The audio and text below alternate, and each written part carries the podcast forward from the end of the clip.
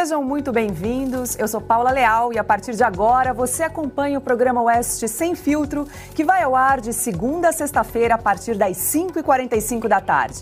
Estão comigo Augusto Nunes aqui no estúdio, Ana Paula Henkel de Los Angeles e do Rio de Janeiro, Guilherme Fiuza. Estamos ao vivo no YouTube. E um aviso importante, pessoal: o nosso programa também é transmitido na plataforma vimeo.com barra Revista Oeste. Então, se houver algum problema no YouTube, o programa segue nesse outro canal. Hoje, sexta-feira, 16 de dezembro de 2022, confira os destaques desta edição. Alexandre de Moraes ameaça extinguir o Partido Liberal. Congresso aprova emendas de relator e agora espera a decisão do STF ministro de Bolsonaro terá de depor no Tribunal Superior Eleitoral. Isso e muito mais agora nesta edição de Oeste Sem Filtro. E a edição 143 da Revista Oeste, que saiu hoje no site, traz mais um artigo de J.R. Guzo, que o Augusto vai ler um trecho. Muito boa noite, parceiro Augusto. Boa noite, a nossa âncora. Boa noite, meu irmão Guilherme. Minha querida parceira Ana, boa noite a você que nos acompanha. Então, o trecho do artigo do Guzo para ser lido hoje. Lula, o PT e a esquerda estão mergulhando de cabeça na repressão a quem não concorda com eles. Antes mesmo da posse, em 1 de janeiro, já começam a viver o velho sonho de chefiar no Brasil um Estado policial como o que existe em Cuba, onde quem protesta contra o governo é espancado pela tropa de choque, jogado numa cela e condenado a 15 anos de prisão. Se funciona tão bem em Cuba, por que não aqui? Lula já ficou contra presos políticos cubanos que faziam greve de fome. Achava que o governo não deveria atender a nenhuma de suas reivindicações. De lá para cá, tornou-se mais radical, rancoroso e vingativo. Por que pensaria de outro modo depois de assumir a presidência? Esse foi um trecho do artigo de J.R. Guzzo, que já está disponível na, no site da Revista Oeste. E a matéria de capa desta edição da revista é assinada pelo Dagomir Marquesi. O jornalista mostra como Elon Musk, depois de comprar o Twitter, abriu a caixa preta da plataforma e revelou o aparelhamento da empresa por militantes de esquerda. Então tá aí, a gente está reproduzindo a capa da Revista Oeste dessa edição. Lembrando que para ler os artigos é necessário assinar a Revista Oeste. É só acessar o site revistaoeste.com ou apontar a câmera do seu celular para esse QR Code que está aqui na tela. Então, tanto o texto do Guzo quanto o texto de capa, texto de Augusto Nunes, Ana Paula Henkel, Guilherme Fiuza, Rodrigo Constantino e muito mais são exclusivos para assinante. Então, se você ainda não assinou a Oeste, é só apontar a câmera do seu celular ou entrar no site. Lembrando que a gente não aceita financiamento público, a gente não aceita financiamento de partido político. Por isso é muito importante a sua assinatura para que a gente continue a exercer um jornalismo independente, a produzir programas como esse aqui, Oeste Sem Filtro. Depende da sua assinatura. É isso aí, Augusto. Exatamente. Bom, Dado o recado, a gente começa agora para o primeiro assunto do dia aqui no programa Oeste Sem Filtro, porque durante o julgamento de um recurso do Partido Liberal contra uma multa de 22 milhões de reais, Alexandre de Moraes, presidente do Tribunal Superior Eleitoral, falou em extinguir a sigla. Acompanhe. É importante para quem nos ouve lembrar que o, o, partido será investigado tanto pelo eminente corregedor, porque houve ofício, quanto no inquérito é, do qual sou relator, porque não é possível é, que partidos políticos financiados basicamente é, por recursos públicos é, atentem contra a democracia. Isso é um desvio de finalidade que, inclusive, pode acabar com a extinção é, do próprio partido. Boa noite, Guilherme Fiuza. Vale lembrar aqui para quem nos acompanha que essa multa foi imposta por Alexandre de Moraes depois que o PL enviou ao TSE um relatório que constatou irregularidades nas urnas eletrônicas. Boa noite, Paulo Leal, mestre Augusto Nunes, Ana Paula Henkel. Um abraço ao mestre também, José Roberto Guzzo. Excelente artigo na Revista Oeste. Boa noite a todos. De fato, o ministro Alexandre de Moraes deveria explicar, em primeiro lugar, qual é a fundamentação para a multa que ele aplicou ao Partido Liberal. A primeira coisa que ele deveria fazer, já que ele faz palestra todo dia, já que todos os dias ele está em alguma tribuna, em algum canal, em alguma live, né? já que ele fala no seu tom beligerante todos os dias contra alguém, né? é o primeiro juiz que a gente vê que está sempre se manifestando é, de forma a agredir, intimidar, né, ou tentar coagir alguém, é o que está tentando fazer com o Partido Liberal. Essa declaração em tese de um juiz, eu não estou nem mais falando sobre a necessidade de falar apenas nos autos. Como é que o juiz fala publicamente sobre uma hipótese de extinção de um partido? Se ele acha que existe fundamentos né, e base para um processo que chegue a levar à proscrição, à extinção de um partido como o Partido Liberal, ele deve falar nos autos. Como é que ele especula dessa maneira? Ele está bravateando, né? ele está fazendo uma retórica, como sempre, intimidatória, absolutamente alheia à sua função como juiz, que ele não atende mais há muito tempo. Ele assumiu a presidência do TSE e lá se outorga poderes que não se, não se pode encontrar na Constituição. E é claro, o que, o que pretende ele com isso? Em primeiro lugar, dar, dar frases para o William Bonner, é, pronunciar no Jornal Nacional, né? É, que é uma espécie de um, de um eco automático do, do ministro Alexandre de Moraes. Né? Fizeram essa, essa, esse banho de loja, né? tratando Alexandre de Moraes contra o, como gladiador contra o fascismo imaginário. Então, ele faz isso para isso e, evidentemente, para jogar uma cortina de fumaça que não, que não uh, impede que se veja nada, ele acha que impede, sobre os, o que pleiteou sobre a representação legítima feita pelo Partido Liberal é, e manifestada publicamente por técnicos, não por políticos, sobre problemas na eleição que ele, ele Alexandre de Moraes, presidiu. Então, foi apontado muito claramente, numa representação formal do partido político, do, do PL, essas, esses problemas, essas urnas que não são aferíveis, a questão do, dos códigos que dão o registro, que, segundo a representação do PL, não permitem né, que, se, que se faça a boa aferição entre o, o fato final, que é o voto, e o que está no hardware, isso tudo foi explicado pelo técnico. Isso tudo é público. O ministro Alexandre de Moraes jamais respondeu a nada disso. Ele responde com ameaça, com intimidação, que é o que ele faz com essa multa, e agora mais uma intimidação. Né? Mais uma ameaça, que não é nem tão velada, e é uma forma indireta é, é, de de fazer, na verdade, um exercício de poder pessoal. Ele, como servidor, como juiz, não pode fazer isso. Não pode especular, vai extinguir o PL.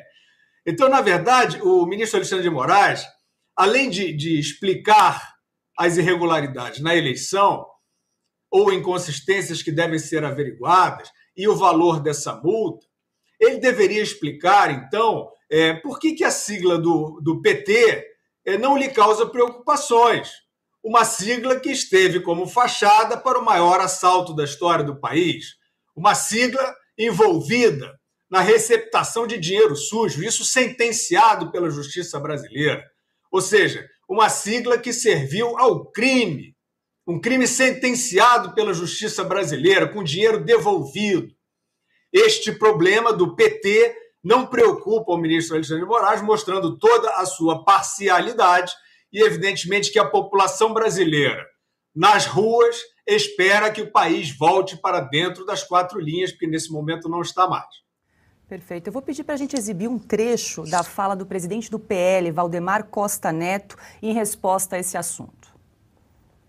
Eu quero dizer para vocês que eu fiquei surpreso, porque não, não vão liberar nossas contas. Inclusive, o ministro Alexandre falou até extinção do partido. Isso não tem como dar certo. Tudo que é feito de maneira errada dá errado. É só esperar para ver. Não tem jeito de dar certo.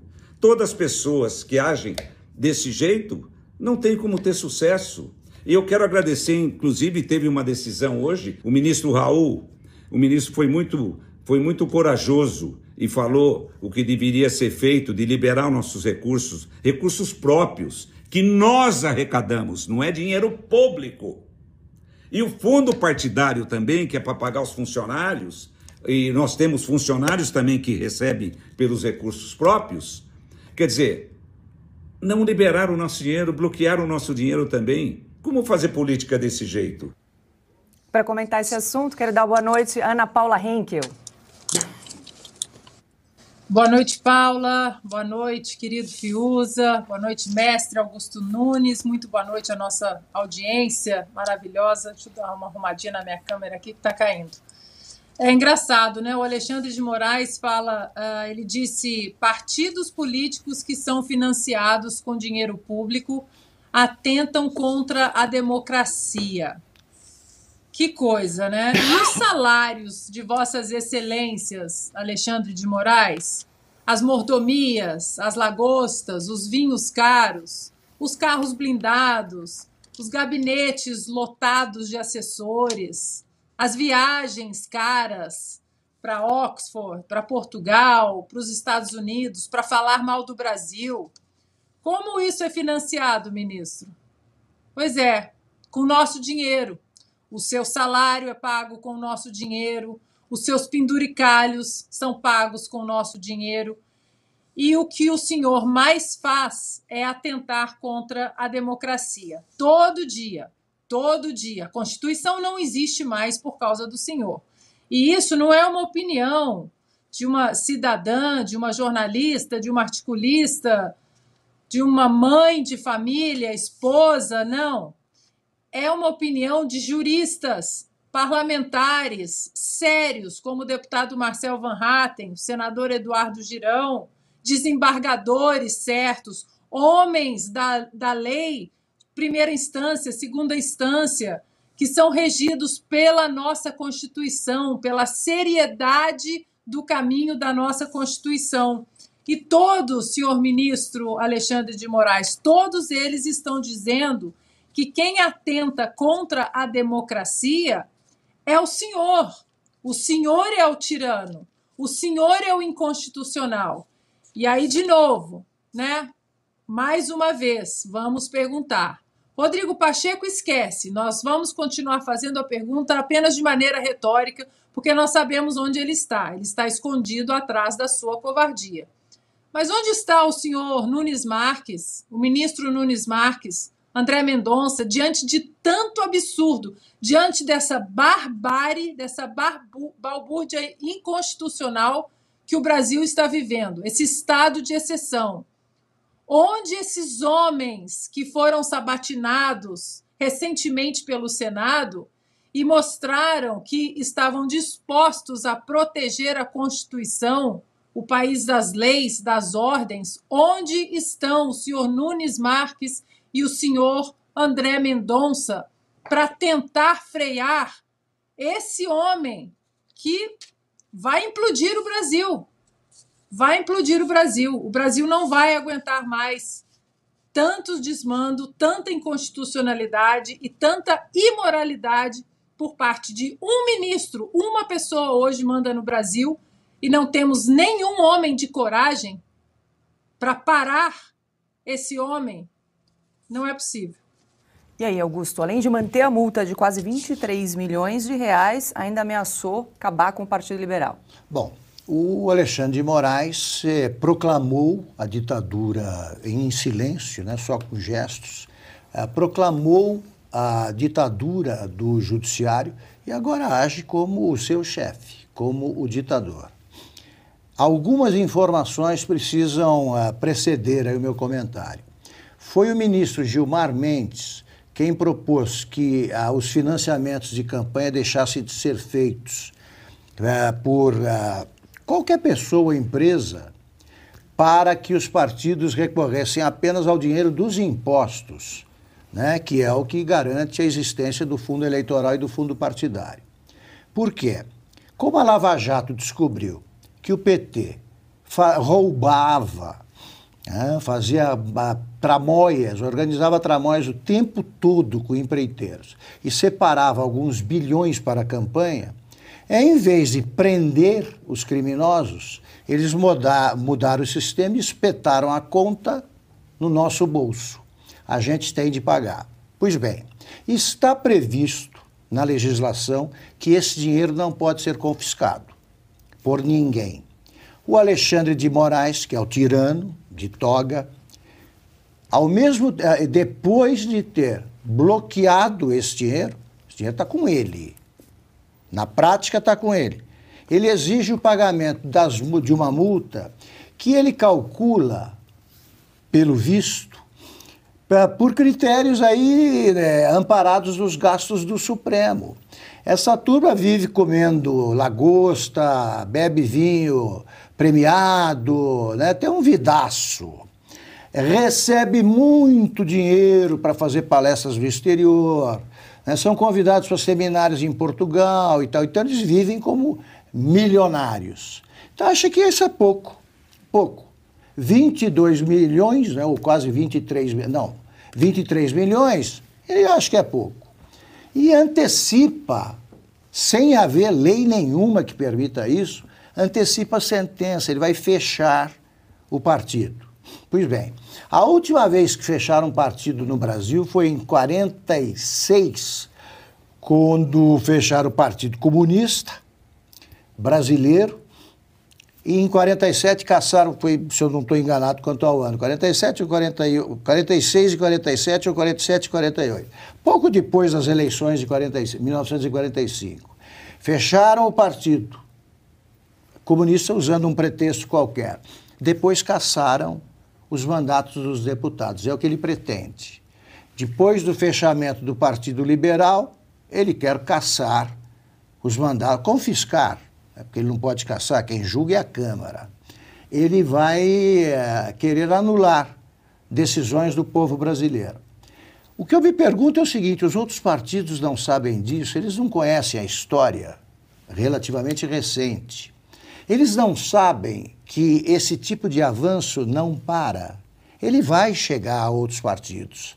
E depois de eliminados os adversários, supostos adversários, que não falam nada, com as exceções de praxe, ele vai também, ditador, ele quer ditador, ele vai pegar também os que se consideram aliados. E não há ninguém prevendo o que é óbvio. É óbvio que eu estou contando aqui é uma história ah, anunciada. Né? É são ah, assassinatos da Constituição anunciados. E eles estão ali. Ele avisa isso aí e não os partidos não acordam, os parlamentares não acordam, não percebem que a bola da vez é o legislativo e se submetem por falta de coragem, de honradez, de patriotismo, se submetem a um assassino da democracia como é o ministro que preside o TSE. Ana, o ministro Alexandre de Moraes quer fechar um partido, mas é importante a gente lembrar que aquele relatório do PL que constatou irregularidades nas urnas foi solenemente ignorado pelo ministro Alexandre de Moraes, né? Tudo é ignorado, Paula. Tudo é ignorado pelo Alexandre de Moraes. Tudo que ele não gosta, mesmo que esteja na Constituição, é ignorado por Alexandre de Moraes. Nós não temos mais uma Constituição e, e, e vamos ficar repetindo porque a repetição de falarmos não temos mais uma Constituição, a ruptura já aconteceu, a ruptura institucional e constitucional, como muito bem colocou o deputado Marcel Van Hatten em plenário ontem na Câmara dos Deputados. O golpe já foi dado.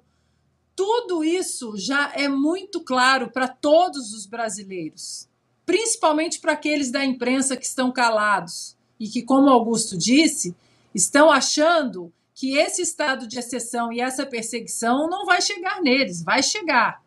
Porque Alexandre de Moraes, ele atingiu um ponto de não retorno.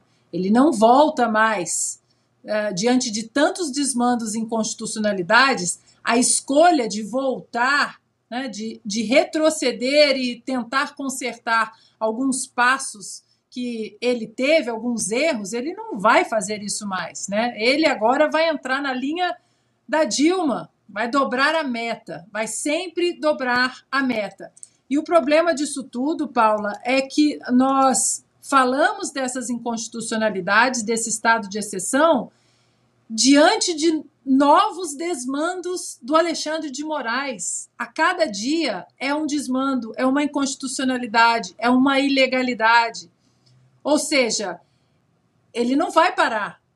Ele não vai parar. Então, nós vamos ficar aqui chovendo no molhado todos os dias diante de atos novos, ações novas, inconstitucionais, mas que dão no mesmo lugar nesse poço de insanidade que se tornou o gabinete do ministro Alexandre de Moraes. É caso de psiquiatra já. E mais uma vez, onde estão os senhores ministros Nunes Marques, senhor André Mendonça? Eu estava procurando aqui uma matéria que eu escrevi uh, diante da sabatina uh, do, do senhor, do ministro André, André Mendonça, Estava procurando aqui as fala, a fala dele, eu vou achar, jurando respeitar a Constituição, defender a Constituição. Onde está essa defesa, senhor ministro André Mendonça? Como a Bárbara do canal Te Atualizei disse lá naquela comissão do Senado, pelo amor de Deus, é pelo amor de Deus, o país está desesperado de tanta inconstitucionalidade. O país não vai aguentar mas tanto desmando. A República está largada. Está largada. Ministros Nunes Marques e André Mendonça, por favor, apareçam. Ana, a disfarçatez é tanta que, o primeiro, ele diz que vai chamar o Benedito. Benedito é o corregedor? Isso. É ele. Então não precisa. Não precisa dar um berro lá. Oi, Benedito, vem cá, tu finge o cara chegou e pronto. Segue. O cara faz o que mandam os que dão tapinhas nas, no rosto dele, né? Missão dada, missão cumprida. Então não precisa chamar o Benedito publicamente. Agora, o Supremo, para libertar o Lula, decidiu que ninguém pode ser preso antes de transitar em julgado a sentença penal condenatória. O que, que isso significa? Só se pode prender alguém depois que o último recurso for negado pelo Supremo Tribunal Federal. O Alexandre de Moraes, sem sequer começar um processo, anda prendendo meio mundo e agora quer fechar o partido. Mas como? Qual é essa lei, essa, essa mudança feita recentemente, em 2019, pelo STF? Ele também desrespeita e os ministros mencionados, pela, pelo menos eles, não abrem a boca. Sabe? São dois poltrões, né? Essa é a palavra para eles. Fiuza, quero compartilhar uma informação que acabou aqui de chegar para a gente. O seguinte, a Polícia Federal, falando em prisão, né, prendeu um homem conhecido popularmente como Sarneizinho do Maranhão, que foi candidato a deputado estadual pelo PSDB em 2018 por ameaçar de morte o ministro do Supremo Tribunal Federal, Alexandre de Moraes. Essa informação chegou agora para a gente. Bom, eu não tenho a menor ideia desse assunto, não sei quem é o Sarneizinho do Maranhão e não, não posso comentar sobre isso. É, acho que o que acontece é que o ministro Alexandre de Moraes estabeleceu um, um novo universo legal, um novo universo judiciário e um novo universo penal, é, que, cujas regras são as que ele tira da cabeça dele. Então, nós já vimos ele interpelar né, ameaçar com sanções um frequentador do clube Pinheiros, em São Paulo, porque diz que falavam mal dele lá. E assim ele, ele segue. Né? Quer dizer, você imagina se o presidente Bolsonaro fosse mandar prender ou pedir a prisão de todos aqueles, inclusive muitas personalidades, né, conhecidos e tal, é, que é, desejaram a sua morte. Ministro do Supremo, ministro do Supremo que disse é, que o presidente era genocida, né? Todo esse tipo de, de ataque absurdo, leviano, e, evidentemente, que o presidente Bolsonaro é, não reagiu é, de forma a perseguir essas pessoas, porque no Estado de Direito não é assim que funciona. Mas no Estado do Alexandre de Moraes, que substituiu o Estado de Direito, é assim que funciona. Ele tem alegações, ele traz alegações é, de, como ele falou agora, do Partido Liberal. Isso, olha, senhoras e senhores, isso tem que estar na antologia é, da disfunção da justiça no Brasil. Como é que o ministro da Suprema Corte faz uma ameaça, uma especulação, uma antecipação de fechamento de um partido político? Vocês todos que fingem defender a democracia, vocês estão todos escondidos, com a cabeça no buraco da, da avestruz, né? É, é uma vergonha, porque como é que um juiz da máxima corte faz uma especulação falando que, que é, a tendência à extinção ou algo assim de um partido político, baseado na vontade dele.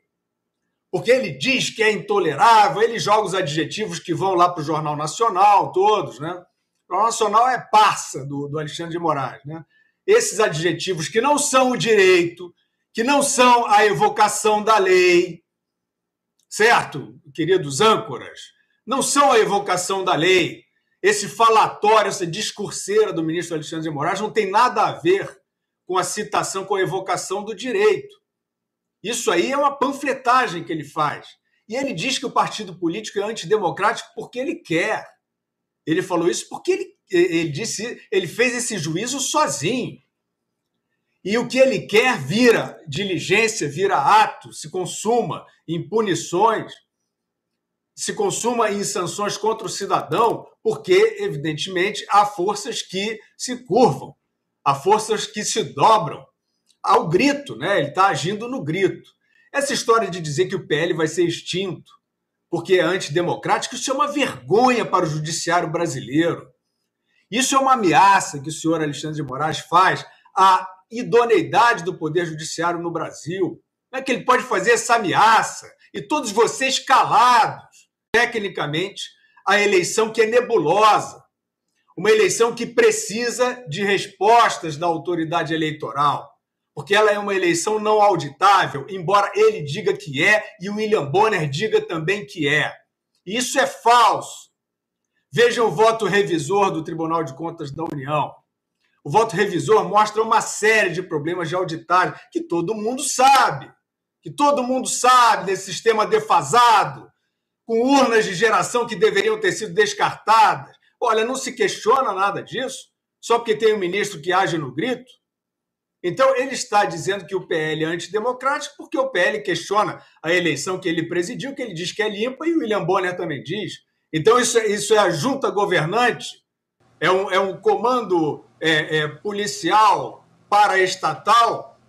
que dirige o Brasil hoje, é o Alexandre na palestra dele de tarde e o, e o William Bonner no Jornal Nacional de noite. É isso aí, senhores integrantes da máxima corte. É isso aí, senhores integrantes do Ministério Público, que vergonha. É isso aí, senhores congressistas, fora o Marcel Van Hatta, o jovem Marcel Van Hatta. Vocês viram estar na tribuna falando sobre isso. Estão ameaçando extinguir um partido político. Onde é que está a representação do partido político? Está na, na, na, Casa do Povo, no Senado e na Câmara dos Deputados. Não há grita, não há nada. Vocês estão esperando o quê? Ah, porque o vento virou, o negócio é aderir a isso? É uma boa ideia vocês aderirem a isso, que vocês vão ver assinando embaixo desse caos, desse vale tudo, o que vai lhes acontecer logo ali na próxima esquina. Quer complementar, Ana? Eu queria complementar, Paula, é, rapidamente, já que o Augusto mencionou o Sebastião, né, o dos Tapinhas, estamos falando de Alexandre de Moraes, é, eu queria mencionar ah, e, o, o, espetacular artigo do nosso querido Guilherme Fiuza dessa semana na nossa revista Oeste. Vou ler só um trechinho, por isso que vale muito a pena assinar a revista exatamente por crônicas como essa o título é Missão Cumprida. São duas pessoas conversando. Missão dada é missão cumprida, chefe. Ok. Ok? Só isso? Senta lá que o nosso eleito está chegando. Espera aí, chefia. Sabe o trabalho que deu essa missão? Sei. Pois então, uma trabalheira dessa para no final ouvir só um ok?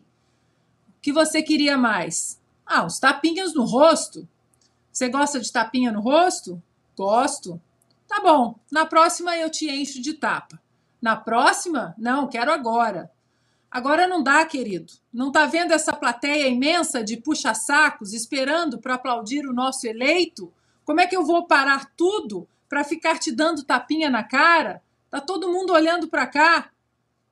Enfim, o resultado final desse diálogo é primoroso só esse texto aqui do Guilherme Fiuza, mais os textos do nosso mestre Augusto Nunes e do nosso outro mestre Guzo, vale muito a pena a assinatura, porque diante de tantos desmandos e diante de tanta censura, tanta perseguição, inclusive à revista Oeste, nós dependemos muito de vocês aí do outro lado, na, com a assinatura da revista, mas esse tipo de crônica do nosso querido Guilherme Fiuza dá uma raiva, dá uma raiva porque nós estamos vendo o estado de exceção diante do absoluto silêncio de homens do STF, mulheres, no plenário da Câmara, no Senado, enfim.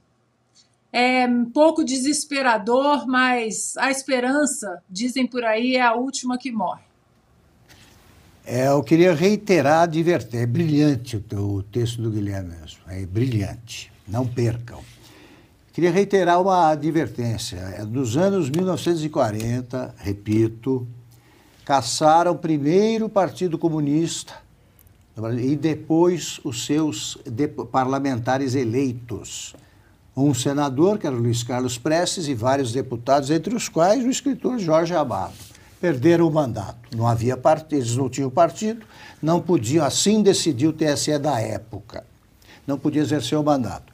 Agora, a, o fechamento eventual de um partido precede a cassação do mandato dos seus integrantes. Não por acaso, o PL elegeu a maioria, é, são todos, é, todos é, apoiaram o presidente Bolsonaro, então é esse o objetivo do, do Alexandre de Moraes, tem que ser barrado agora.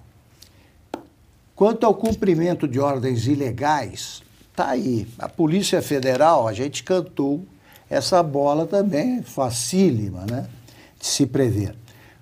Ah, hoje, por acaso, estava vendo o Twitter ali, apareceu no Twitter da página da Polícia Federal a notícia que eles costumam dar diariamente.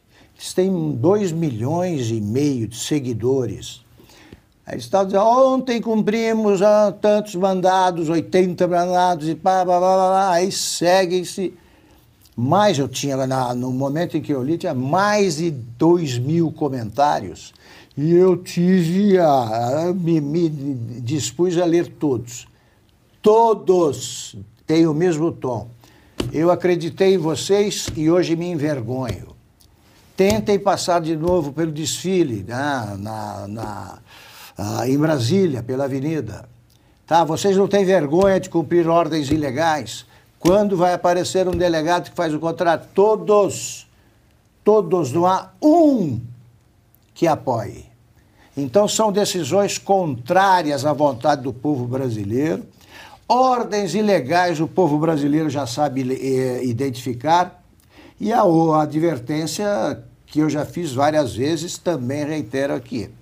Não tratem o povo brasileiro como um bando de idiotas e covardes, porque é um erro que acaba resultando na morte política de quem o cometeu. Isso aconteceu com frequência na história do Brasil que é desconhecida pelos candidatos a ditador que não leem os próprios livros que escreveram, se não teriam o cuidado de não agredir a verdade com tanta violência e disfarçatez.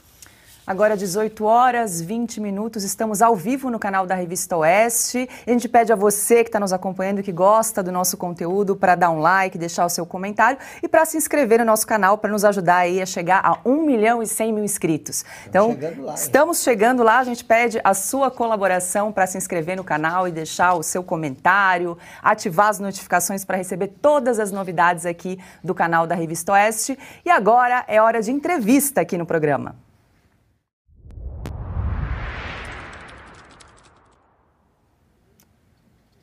O senador Carlos Viana, de Minas Gerais, protocolou no Senado uma proposta de emenda à Constituição sobre o ativismo judicial. O objetivo é alterar o artigo 101 da Constituição Federal e acrescentar um inciso para proibir ministros do STF de demonstrar sua preferência ou repúdio à corrente política ou candidatos. E é ele quem fala com a gente agora. Boa noite, senador. Boa noite, Paula. Boa noite a você todos os nossos telespectadores da, da Revista Oeste. Estou aqui acompanhando né, o debate já há bastante tempo do Guilherme, do Augusto, e a, a, indignação é a mesma. Só as maneiras de agir é que eu acredito a gente precise começar a colocar um pouco mais cabeça fria para poder tomar decisões mais acertadas.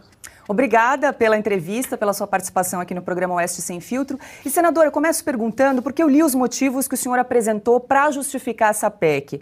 E aí eu peço para o senhor compartilhar com a nossa audiência rapidamente por que o senhor resolveu propor essa emenda.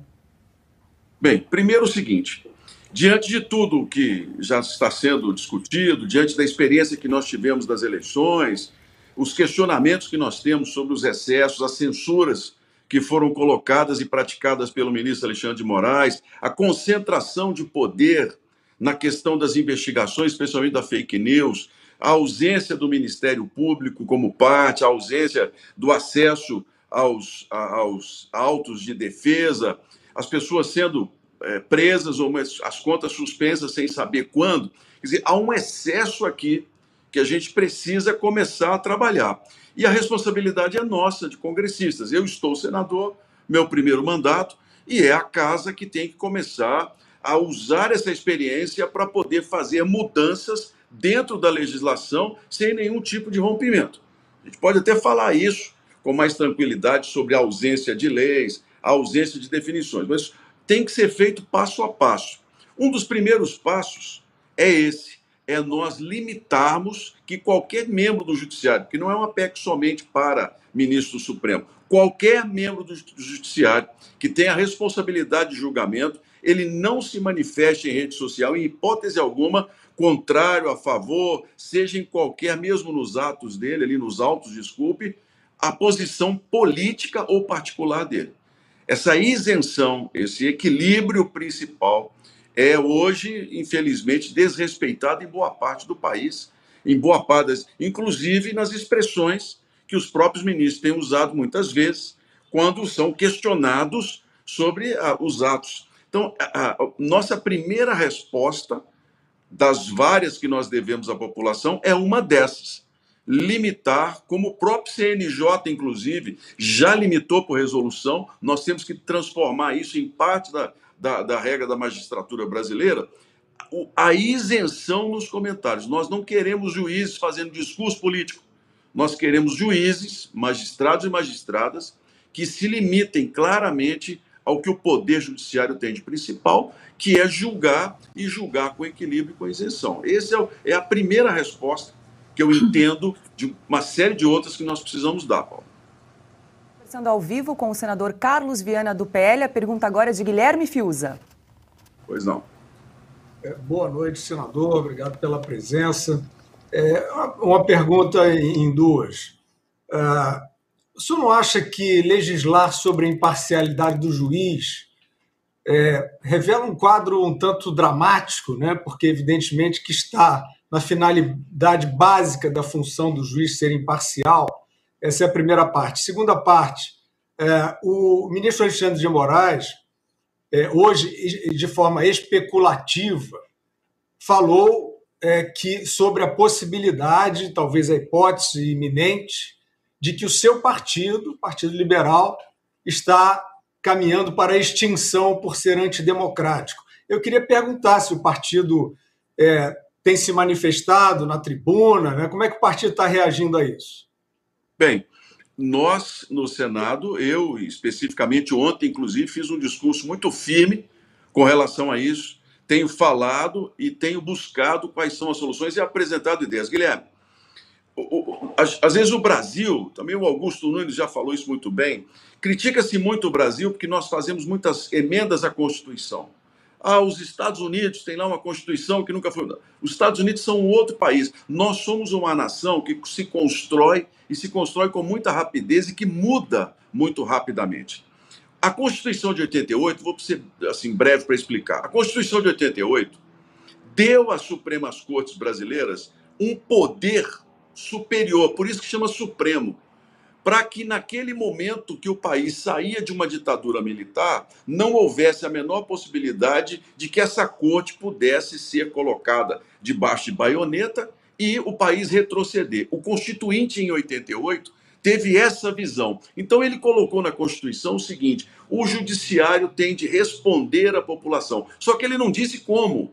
Ele deu ao, ao judiciário um poder abstrato que os juízes, até certo, até certo tempo, ainda usavam os chamados freios e contrapesos, ou seja, limites entre os poderes. Só que quando nós começamos a ter é, o ministro Roberto Barroso, a ministra Rosa Weber, quando veio Faquim, quando veio agora Alexandre de Moraes, o que, que está acontecendo? Eles sabem quais são os limites dessa lei e sabem exatamente onde há um vácuo legal. O que o ministro Alexandre de Moraes está fazendo é usando desse vácuo legal. Por exemplo, o TSE. Não está proibido na lei que o TSE possa concentrar em apenas um juiz a decisão. Então, se não está escrito na lei, o TSE foi lá e deu para ele superpoderes. Não está escrito na lei, e aqui é bom deixar isso claro, eu sempre falo isso. O princípio do direito no Brasil é quem investiga não julga, quem julga tem que ouvir todo mundo. O que, que o ministro fez? Arrogou para si todas essas questões. Aí diz assim: o, no princípio do direito não pode, princípio não é lei. Nós temos que escrever na Constituição, não pode.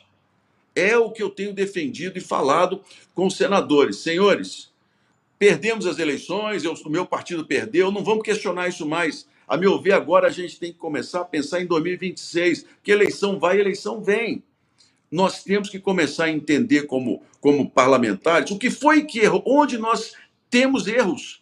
E nós temos erros ali nesse ponto. Porque se a gente disser assim, o ministro está tomando medidas inconstitucionais, onde está escrito na Constituição que não pode? Onde é que está escrito assim? A lei se refere a isso e não está. É onde eles usam esse vácuo legal, o Augusto Guilherme, esse vácuo que o Brasil deixou lá da Constituição de 88 é que está dando esse problema todo hoje. Porque colocaram lá ministros indicados pelo, pelo partido de esquerda, que tem seu pensamento e que decidem. Isso passou a ser comum na Suprema Corte brasileira. Agora, eles estão, inclusive, propondo, numa lei que está sendo proposta lá no Senado, que é a nova lei do impeachment, que, inclusive, eu já fiz críticas ao presidente do Senado abertamente a ele, dizendo que ele convidou o ministro Lewandowski, convidou um grupo de juristas dentro do Senado para propor uma nova lei sem conversar com os senadores. Olha, olha, isso é um absurdo, essa história. Mas foi feito e foi apresentado. E lá, numa das propostas, está assim: o fim do crime de hermenêutica. O que, que é isso? O juiz não entendeu que a lei é, é, é, aplica, mas que há um costume, há um, um momento diferente, então ele dá uma sentença diferente do que está na lei. Não pode. Mas eles estão propondo que essa questão da hermenêutica se torne parte da legislação brasileira. O que, que é isso? Ativismo judicial. Onde eles vão poder fazer o que eles querem. E cabe a nós.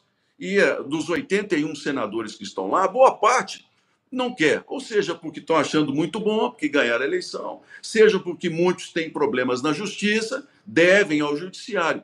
Mas hoje a gente tem que ter maturidade de repensar o que está acontecendo no país. E eu concordo plenamente. Não é só mais a direita que está assustada, a esquerda também está todo mundo assustado. Porque, de repente, você tem a polícia saindo para poder prender manifestante. Olha aqui, o, o, o Senado, o Congresso derrubou um veto que é, impede a chamada arquitetura hostil. O que, que é isso? Para o prefeito não ter como impedir morador de rua debaixo de viaduto. Que é a lei lá de Padre, Padre lá de São Paulo, nem vou citar nomes, derrubou. Por quê? É um direito do, do morador de rua estar onde ele quer, tá bom. Mas me conta uma coisa: as pessoas não podem ir para a porta do quartel e ficar lá por conta delas? Não tem dinheiro público envolvido. Eles não estão fazendo manifestação quebrando nada. Eles estão lá abertos. Por que, que eles não podem ficar lá? Qual é a diferença que nós temos? A diferença é o entendimento da lei por parte de alguém que se tornou super poderoso como o ministro Alexandre de Moraes. E nós é que temos que dar essa resposta. Não é uma resposta de vingança, não é tirar a independência do judiciário, não é falar, ah, vamos fazer impeachment de um ministro, que não tem como fazer impeachment de ministro, porque você tem um vácuo legal, onde o Supremo, que tem lá especialistas, doutores, muito bem pagos, eles entendem, fazem os estudos. Nós, do parlamento, é que temos que ter a coragem de dizer, vamos reavaliar e vamos refazer. E que, infelizmente, não está encontrando eco. Quer complementar, Fiuza, rapidinho? É, não, eu compreendo. Fica difícil realmente você legislar é, tendo como referencial a má fé, né? Talvez nunca, nunca vá haver leis o bastante, né? Quando o ponto de partida é a má fé, o que você pode, né? Todo servidor pode torcer o princípio constitucional. Realmente vamos ver quantas leis serão necessárias. Agora, queria rapidamente perguntar, senador, é, o, o, seu, o senhor disse que a eleição está perdida e é preciso pensar em 2026. O seu partido apresentou à autoridade eleitoral é, indícios gravíssimos de irregularidade nessa eleição, expostos com toda clareza por técnicos a serviço do partido. Estas constatações foram confirmadas e consagradas numa audiência do, no Senado Federal que durou quase 12 horas. A autoridade eleitoral não respondeu a nada disso. É, o senhor discorda do, do relatório do seu partido? Ou o senhor acha que é isso mesmo, que a, a, o poder da, absoluto da, da, autoridade eleitoral é inquestionável? Bem, primeiro, Guilherme, vamos ser realistas.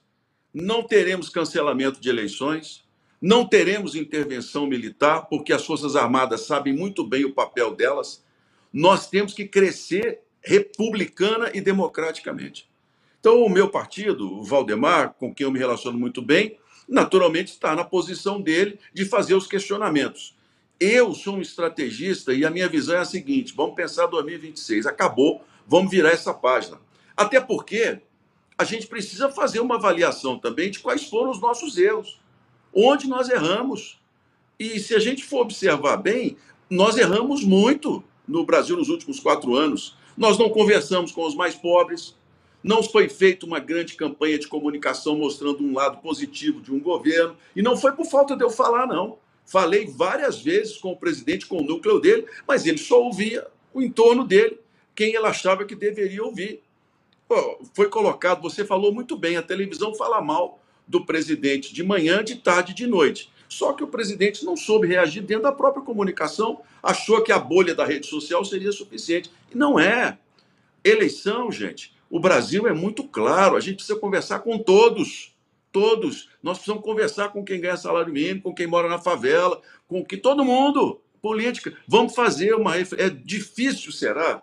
A gente ter a capacidade de parar e pensar assim, onde nós erramos? E são muitos erros, eu posso apontar vários aqui. Então agora a gente pode falar assim: a urna teve dúvida na urna. Qual dúvida? Qual? Ah, mas o código-fonte da urna, mas isso influencia no resultado? Não tem mais jeito, nós, não há o que a gente fazer. Vamos começar a pensar agora e usar essa experiência para fazer o país avançar, melhorar a legislação. Não é criar uma nova lei, não, é corrigir aquilo que a Constituição, que é um momento novo. Nós estamos num momento completamente diferente do momento de 88. Está na hora da gente pensar um Brasil do ano de 2022 daqui para frente. Outra coisa, a direita. Eu, eu sou direita. Eu sou um liberal na economia, na democracia. Eu sou um conservador, não sou um, um ortodoxo, aí, um intolerante, mas sou um conservador. Nós estamos numa, numa situação em que a gente precisa repensar a própria direita no país. Olha, quem é direita hoje no país é, é somente quem é bolsonarista, firme lá, ou quem é direita também tem capacidade de pensar diferente e entender que a gente pode propor em 2026 um outro discurso, um outro momento de avaliação. Eu, eu penso assim, aqui, a meu ver, não, essa página de eleição acabou. Acabou. A gente não pode mais é tolerar os abusos de um superministro que está fazendo isso. Isso a gente tem que responder para corrigir não é para a gente poder atacar o judiciário, tirar a independência do judiciário, não, é para reorganizar o limite entre os poderes. Isso a gente tem que ter hoje cabeça fria. Eu tenho falado isso com o Valdemar. Valdemar, nós precisamos agir como partido agora, como parlamentares. As decisões estão em nossas mãos.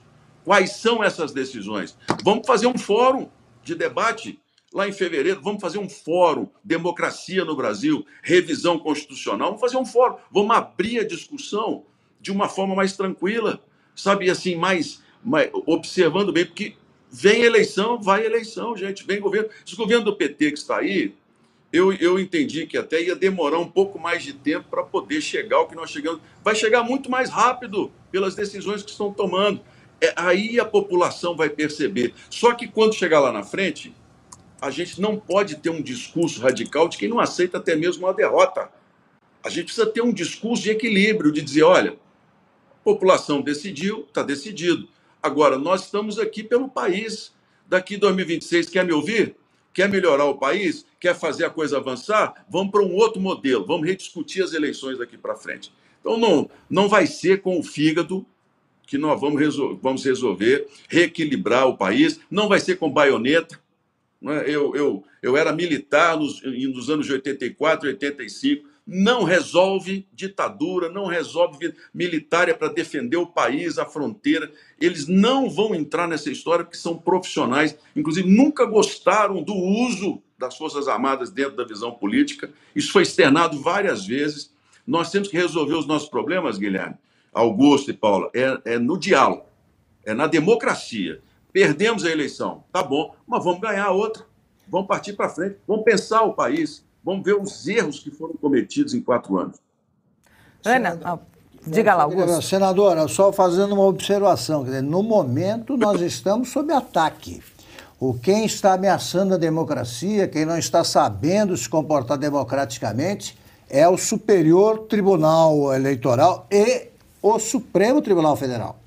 O Augusto, ela, eles eu, estão eu... ameaçando um partido agora e logo estarão ameaçando os mandatos dos eleitos pelo partido.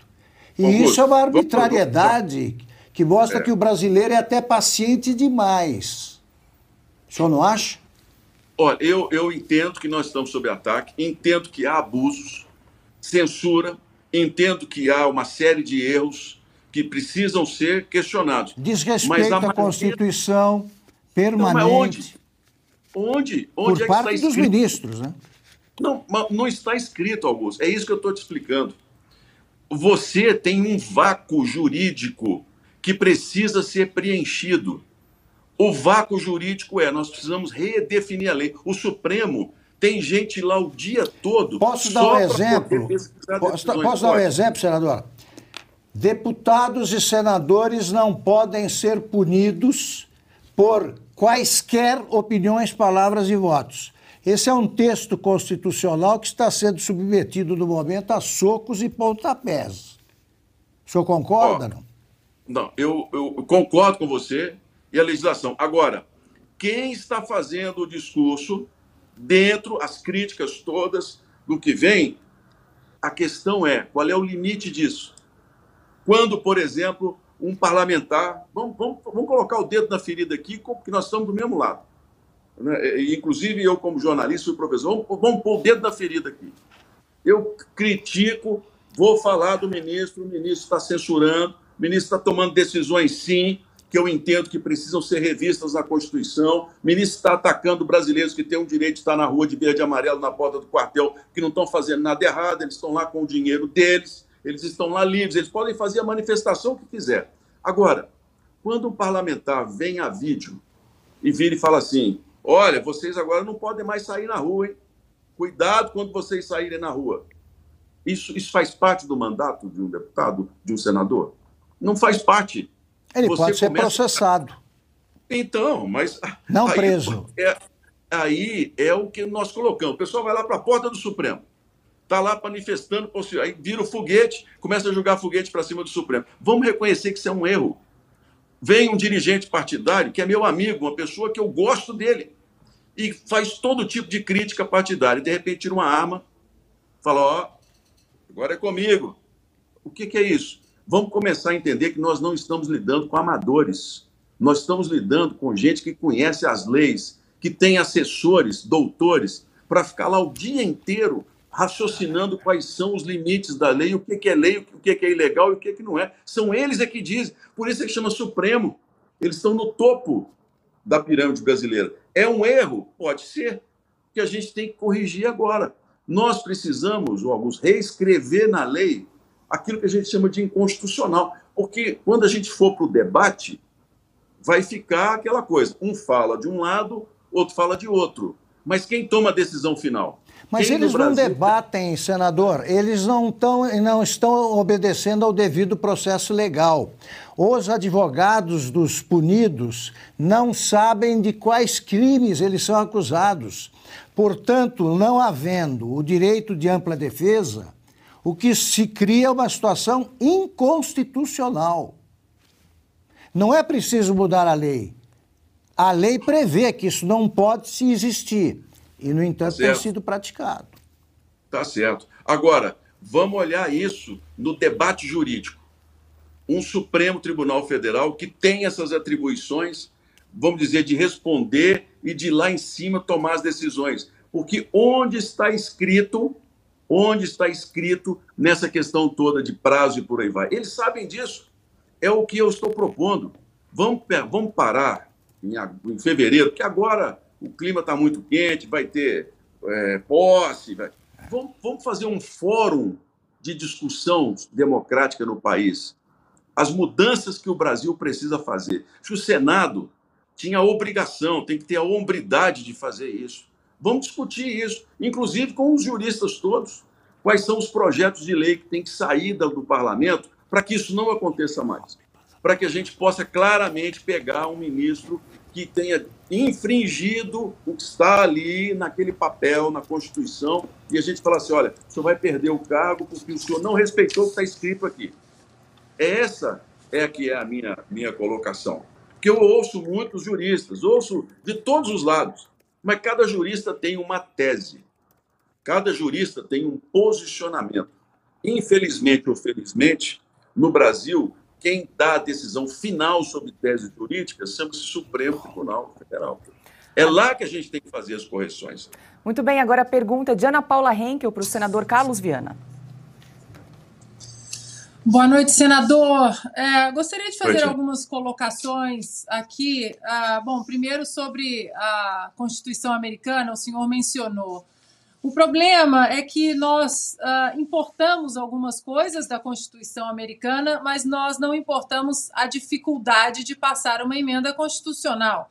Aqui nos Estados Unidos é preciso aprovação dois terços na Câmara, dois terços no Senado, depois vai para os estados, para suas assembleias estaduais e precisa da ratificação de três quartos dos estados para que essa emenda constitucional ela seja aprovada. No Brasil, a sensação é que PEC, é, me perdoe a honestidade, ela passa como uma assembleia de condomínio. O problema é que só passam PECs que visam beneficiar o sistema, o establishment, o crescimento do Estado, essa, aumentar a distância entre o povo demandando o que o, o, que o Estado precisa fazer.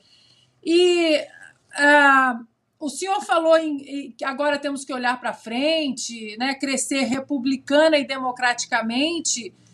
É difícil uh, falarmos uh, dessa maneira, senador, quando nós estamos vivendo sob um estado de exceção.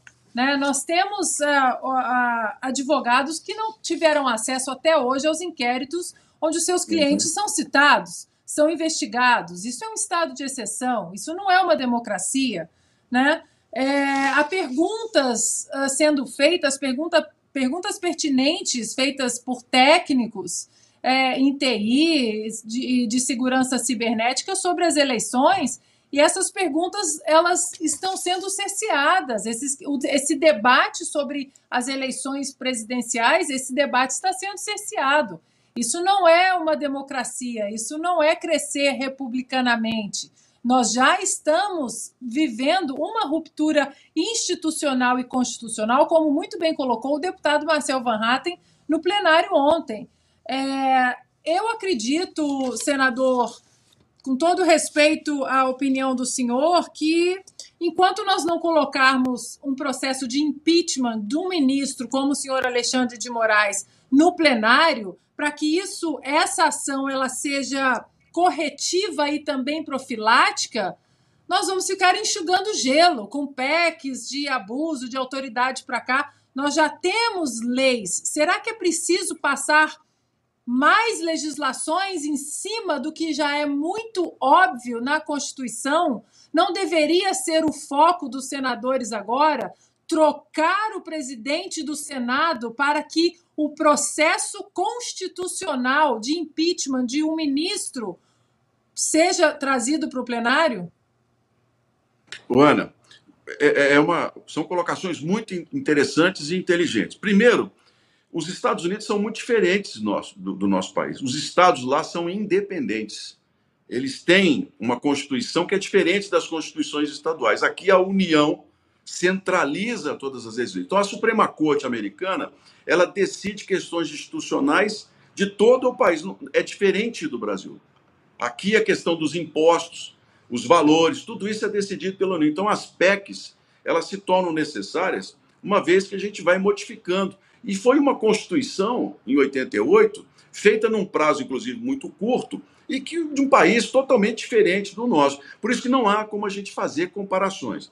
A questão do questionamento das urnas, né, do, da, da, ruptura institucional que nós já tivemos e tudo, eu respeito profundamente, sabe? É, mas eu, eu, o meu discurso é um discurso de quem não entra numa guerra para perder.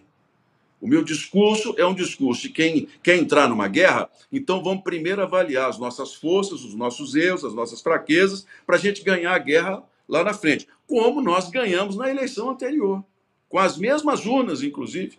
Houve uma vitória. Dessa vez, eu entendo que o sistema estava contra o presidente, a imprensa estava contra o presidente. Infelizmente, cometeu-se muitos erros com relação à conduta no relacionamento com as pessoas, muitos acertos da economia que não foram divulgados, mas questões que mexeram profundamente com boa parte dos brasileiros, como a questão do Covid, por exemplo. Não é? Famílias e famílias que não se sentiram ali respeitadas nos comentários, isso tudo influenciou muito na questão das urnas. Agora, hoje eu digo com muita tranquilidade para vocês: o, o ideal seria que esse ministro fosse até lá no Senado conversar conosco, explicar a parte dele o que está acontecendo. O Senado tem arquivado tudo isso, são várias e várias petições que nós temos feito, porque há senadores falando sobre o assunto. Há gente, não é Mas é ele já foi chamado, senador. Ele já foi chamado. Foi. Ele... Não e foi não foi convidado. Ele não foi, ele não foi, porque existem duas formas. Uma é o convite, em que a pessoa aceita ou não, e a outra é quando a pessoa ela é, ela é convocada. Todo servidor público pode ser convocado ao parlamento para prestar esclarecimentos. E nós, no Senado, podemos convocar o ministro Alexandre e o que Moraes. Está é um direito para essa tá convocação, então, tá acontecer? Está faltando a presidência do Senado dar sequência nos requerimentos. Ah, então, senador, não... caiu, caiu na caneta do Rodrigo Pacheco, acho que não vai acontecer nada. Então, não tá bom. seria Agora, focarmos na troca do presidente tá bom, do Senado? Tá bom, não aconteceu e nós vamos fazer o quê? Nós vamos ficar debatendo isso mais quatro anos? Sabe o que vai acontecer? Nós vamos perder a eleição de novo. Vamos usar isso não, como uma vamos, experiência. Nós vamos focar, senador, com todo respeito, nós vamos focar na troca da presidência do Senado para que essas convocações elas possam acontecer. Esse é um, esse é um, é um posicionamento que eu, desculpe, considero mais efetivo. É pensar no que vai ser feito agora para frente. Olha, nós, nós da direita, e não é uma só, nós temos uma, uma extrema direita, sim, que, que não conversa com ninguém, só conversa com ela mesma. Nós temos um direita que aceita conversar mais com o centro, e existe uma direita que aceita conversar até com a esquerda. Nós somos, a minha, minha visão, nós somos 60%, nós somos maioria da população brasileira. Senador... Hoje, quando você fala assim, eu sou direita, qual é a definição que nós temos sobre direita no Brasil hoje? Então, Senador, essa redefinição... Só eu vou ter que encerrar. Vamos... Pois não. Eu vou ter então, que encerrar por vamos, razão do nosso tempo. Em pois razão não. do nosso tempo, eu vou ter que encerrar a entrevista. Agradeço Obrigado. muito a participação aqui no programa Oeste Sem Filtro. Uma boa noite. Boa noite para vocês e vamos em frente pelo país. Agora, 18 horas e 50 minutos, a gente tem um recado para você conectado com a gente, é rapidinho. Pessoal, vocês sabiam que 60% da população brasileira possui uma doença chamada esteatose hepática? É aquilo que a gente costuma chamar de gordura acumulada em excesso no fígado e que pode, inclusive, matar. Mas eu tenho uma boa notícia. Esse problema de gordura no fígado tem solução e de forma natural. É isso mesmo, Lívia? É isso mesmo, Paulo. Um prazer estar aqui. Muito obrigada. E olha, quero dizer para você que tem solução sim. Existem três tipos de esteatose hepática: medicamentosa, alcoólica e não alcoólica. E é essa que preocupa. Primeiro, você precisa entender que você é aquilo que você come. Se o colesterol está alto, quer dizer que é muita gordura que está no seu sangue. Se você não cuidar, você corre o risco de ter até um infarto, tá? O resultado de quem usa o Liquiflora é nítido. Esses níveis vão se regulando, você evitará infarto, AVC e a própria cirrose. Além disso, você usando o Liquiflora, o seu intestino fica mais saudável. O fígado vai ficando limpinho, você não terá cirrose, nem dor de cabeça e nem aquela sensação de acordar com ressaca. É por isso que ele hoje é o produto mais procurado do Brasil. A partir dos 14 anos já pode fazer uso, porque é um produto 100% natural, sem contraindicação, composto por ervas como boldo, carqueja e perroxo, entre outras opções aí de ervas que fazem um papel importante no nosso fígado. É sensacional. E Lívia, conta pra gente, tem alguma promoção especial para quem está acompanhando a gente agora? Com toda certeza. Ligue agora no 0800 020 1733 que você vai comprar o kit do Liquiflora com 40% de desconto. E esse é um desconto exclusivo para quem está assistindo a gente. O frete para você é grátis e ainda tem presentão. Comprou o kit, você leva, ó, melatonina para ter um sono de qualidade que a gente pensa nisso também, viu? É importante. Então vou repetir aqui: 40% de desconto e presentes da Oiti. Ligue agora no 0800 020 1733. E o Congresso Nacional aprovou o texto base do projeto de resolução que cria mais regras, regras mais rígidas para a distribuição de recursos das emendas de relator. O texto foi aprovado por ampla maioria pelos deputados e senadores. Com aprovação, agora ficará desse jeito. Dos 15 bilhões e meio de reais, 80% serão distribuídos de forma proporcional à representação dos partidos no Congresso. Os presidentes Arthur Lira e Rodrigo Pacheco indicarão cada um quase um bilhão e meio de reais por emendas de relator. Durante a votação nesta sexta-feira, o deputado Marcel Van Hatten ironizou o comportamento do Congresso. A sessão foi marcada ontem, logo depois que o ministro Ricardo Lewandowski pediu a suspensão da votação sobre o tema no STF. Para se justificar perante o Supremo Tribunal Federal. O Congresso Nacional hoje, Câmara e Senado, são puxadinhos do STF. Aliás, não só do STF, de ministros individualmente ministro Ricardo Lewandowski fez uma manifestação, provavelmente já combinada anteriormente, até porque aqui ninguém nasceu ontem, de que a resolução número 003 poderia ser uma forma de contornar a inconstitucionalidade desse absurdo que é o orçamento secreto. E o que diz essa resolução 003? Ah, a resolução 003 dá áreas de institucionalidade à divisão do butim do dinheiro pagador de impostos é, entre as principais lideranças partidárias e das mesas diretoras. Eu quero saber, presidente Rodrigo Pacheco, o que Vossa Excelência quer com um bilhão e meio de reais? Ou o que o presidente da Câmara, Arthur Lira, quer com um bilhão e meio de reais? Porque está assim no projeto e não houve explicação ainda. Fiuza, a... Paula, queria diga pedir lá. Um, pedir uma um parte. favor, uma parte. Eu acho que isso é muito importante, é bom que a gente discuta, mas acho que antes nós temos de comentar a entrevista. porque eu acho que ela é muito reveladora de que é o Congresso. Eu gostaria que o senador continuasse por aqui para poder dizer isso a ele e discutir com ele. É esse tipo de comportamento que faz com que a gente desconfie do, do Senado e espere com muita atenção o comportamento da nova, do Senado com nova composição. Pelo seguinte, esse é o arranjo. A PEC, eu já sou contra a PEC que o senador pretende apresentar. Essa PEC não resolve nada e é o que se diz é, do o que se chama do interior de chover no molhado. As leis existem, estão na Constituição e vêm sendo violadas cinicamente. Você vai propor mais leis para que sejam violadas? Ou você vai dizer para uh, exigir, você vai exigir que respeite a Constituição até que uma Constituinte a modifique. Então convoque-se uma Constituinte. Se acha que a Constituição não explicita as coisas, como mostra o artigo que eu citei, a Constituição está é claríssima. Ou então que se aprove da nova Constituição o texto dizendo assim: deputados e senadores podem ser presos se disserem alguma coisa que desagrade ao ministro rancoroso do Supremo. Ponto. É uma lei. Ele que aprove. Agora, os nossos, os que nos acompanham, ficam ah, compreensivelmente irritados com certas declarações, elas são muito pedagógicas. É bom que os eleitores saibam em quem votam. É bom, quer dizer, a direita precisa conversar também com a esquerda. Conversar o quê? Eles é que não aceitam que se divirja.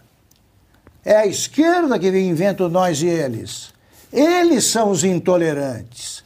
Eles são os que aplaudem os pontapés da Constituição. Eles querem fechar os demais partidos. Vamos conversar o quê? Só se for na casa do Cacai, onde o Guilherme ameaça se refugiar se acontecer alguma coisa grave. Ali, na casa, quem entra na casa do Cacai já é criminoso. Quem permanece por lá aumenta o, a capivara.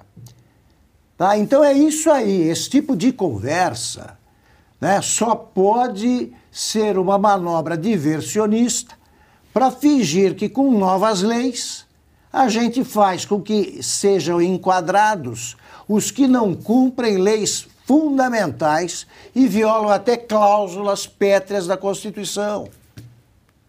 Então eles precisam é da ação do Congresso. Tomara que essa PEC seja logo enterrada e tomara que os novos senadores tomem vergonha. Colegas, microfone do Sem Filtro aberto para comentar essa entrevista. Bom, uh, é, eu, eu fiquei assim bem, na verdade, bem surpresa com algumas falas uh, do senador, até porque uh, quem, quando ele pergunta quem é direita, né? Não, porque temos a extrema direita.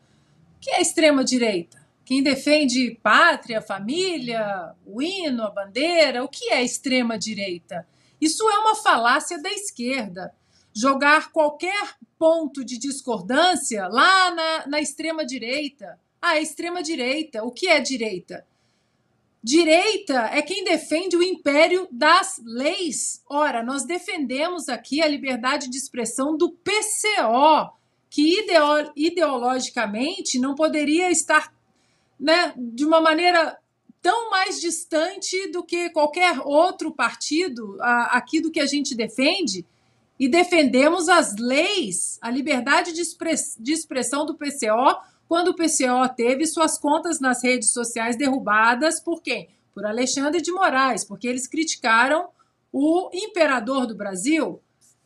Então, é, o que o senador traz aqui é, é um diálogo que praticamente não existe. Hoje, hoje, um lado do espectro político ideológico no Brasil quer acabar com o outro.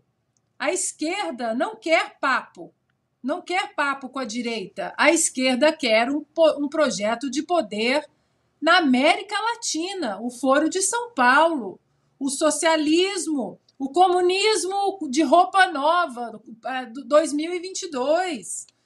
É, eu não sei se nós temos, eu pedi aqui a nossa produção, quem sabe a gente ache, o próprio discurso do Lula depois da vitória, né, podemos dizer assim, no segundo turno, na Avenida Paulista, ele fala: eu falei com, com a esquerda, eu falei com, o centro, com a centro, com centro-esquerda, eu não vou falar com a direita, não, tem, não vai ter direita. Foi alguma coisa assim nesse sentido. Eles não querem papo. E o senador muito uh, me surpreendeu o senador falar de uma PEC que promove uma legislação em cima do que já, já é protegido na nossa Constituição. Nós vamos perder tempo com isso. Com isso, enquanto não. Por que não passamos aí a PEC do foro privilegiado? Porque a partir do momento que parlamentares não têm o foro privilegiado, que qualquer uh, inquérito, qualquer investigação cai em varas normais, na primeira instância, e não no colo de juízes ativistas, ministros ativistas, aí eles têm uma maior independência para votar, para falar, para debater, para questionar. O problema é que hoje um, um parlamentar ele pode cair no colo de um ministro do Supremo Tribunal Federal por questionar alguma coisa por causa do foro privilegiado. E enquanto eles tiverem foro privilegiado, eles não terão total independência para questionar, para cobrar, para debater, para votar. Ora, ministro Lewandowski pediu suspensão de uma votação no Congresso. Senador, se isso, se isso não demonstra uma, mais uma inconstitucionalidade, um ministro de uma corte constitucional interferindo numa premissa de uma casa legislativa, eu voto com Augusto. Tomara que essa PEC seja enterrada logo e a gente uh, dedique o nosso tempo ao que de fato importa para o país. Fiuza quer comentar?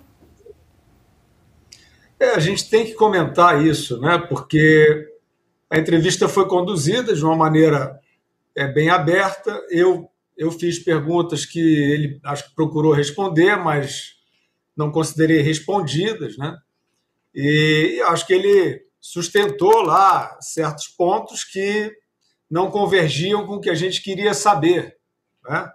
Mais ou menos isso é entrevista. Então, nós abrimos aqui, conversamos, a entrevista se encerrou e, como se passaram nessa entrevista algumas premissas é que eu, pelo menos, discordo, a gente tem que comentar, a gente é obrigado a comentar. Número um, um senador do Partido Liberal, aquele partido que o Alexandre de Moraes disse que vai acabar ele está propondo uma legislação nova. Quer dizer, essa, como eu falei, legislar tendo como referencial a má-fé, não haverá lei que chegue. Então, você vai ter que passar uma lei proibindo o Alexandre de Moraes de usar a sua toga para especular e intimidar partido político. O PL apresentou um parecer técnico gravíssimo sobre irregularidades na eleição. Este parecer não foi respondido pela autoridade eleitoral, ao contrário, a autoridade eleitoral respondeu com ameaça, respondeu com punição inexplicável, multa milionária e ameaça de extinção do partido. Então, o, PL, o partido do senador que nós estávamos entrevistando, ele considera que, que há irregularidade na eleição, porque senão ou aquilo foi um teatro, uma pantomima, um teatro amador.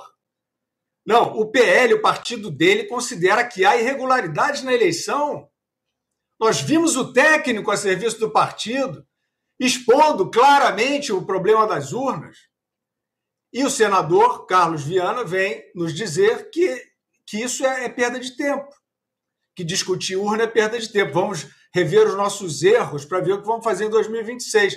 Ora, a, a, a pergunta que eu fiz, mas não foi respondida, é a seguinte: ele acha que a eleição foi limpa, então ele tem que sair do partido, ou ele tem que questionar o partido. Mesmo na entrevista, ele deveria questionar. Eu fiz a pergunta.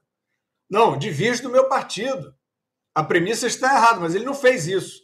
Então, como é que é bola para frente com uma eleição suja? E aí vem com essa conversa, e eu me refiro aí a esse debate que só tira o foco. Não, isso é coisa da direita contra a esquerda. Ora, era só o que faltava. Né? A gente, na iminência de uma ditadura do Alexandre de Moraes, que era a direita do PSDB, que agora tem o concurso da direita financeira, da direita dos banqueiros, da direita da, que era TV Globo e virou. Roberto Marinho era de direita. Aí eh, depois aproveitaram essa oportunidade politicamente correta. A direita é o Weitraub ou não é o Weitraub? Aquele que agiu para atrapalhar. É o Ernesto Araújo, é o Santos Cruz, é o Bolsodória. Ora, então, assim, depois de um certo momento que esses decalques foram avacalhados pela própria realidade, né, que aqueles que se apresentavam como de direita, bolsonarista, etc., foram cada um fazer aí o seu voo solo, atrapalhando o país, e financistas também, isso aí não adianta nada. Isso aí não é demarcação. Eu quero falar, teve fraude na eleição? O sistema é, é, é corrompido? há indicações fortes de que é. Então, isso tem que ser apresentado. Não é discussão agora se a direita frauda, a esquerda não frauda, aí, aí já era. Aí não tem mais conversa nenhuma. Isso não é uma questão ideológica. Nós estamos vendo o mundo todo cair por um golpe, por um truque que é do senhor Bill Gates, do senhor Klaus Schwab, do senhor Mark Zuckerberg. Aí vem mais para cá uh, o, o, aquele é, senhor que, que fez o, o, a, o congresso lá em Boston, que me, me, escapa o nome agora, empresário, né, empresário, os banqueiros, etc. Esses são a esquerda. Aí a gente se perde. Aí a gente se perde. Não, isso aí não é um balizador. Agora, nós estamos diante da iminência de um regime totalitário, com um personagem fazendo sozinho ameaças a toda a sociedade, a todo o direito, não importa qual é o crachá dele. Não importa qual é o crachá dele. Vimos é, na Austrália o totalitarismo ascender num governo de direita. Não era um governo de esquerda. Então, qual é o truque desses personagens? William Bonner com aquela barbinha que virou o Robespierre da Lopes Quintas. O, o, o Che Guevara de Curicica. Lembrei, Jorge Paulo Lema. Jorge Paulo Lema, homem conservador, empresário de direito, bilionário fazendo esses truquezinhos aí para quebrar as pernas da democracia. Não é essa a luta. Então vai lá o William Bonner, evidentemente que ele veste esse verniz, a TV Globo resolveu vestir esse verniz. Não, nós somos os progressistas. A Fátima Bernardes né, virou a, a hippie com meio século de atraso. Então eu não condecoro com isso. O William Bonner não é de esquerda.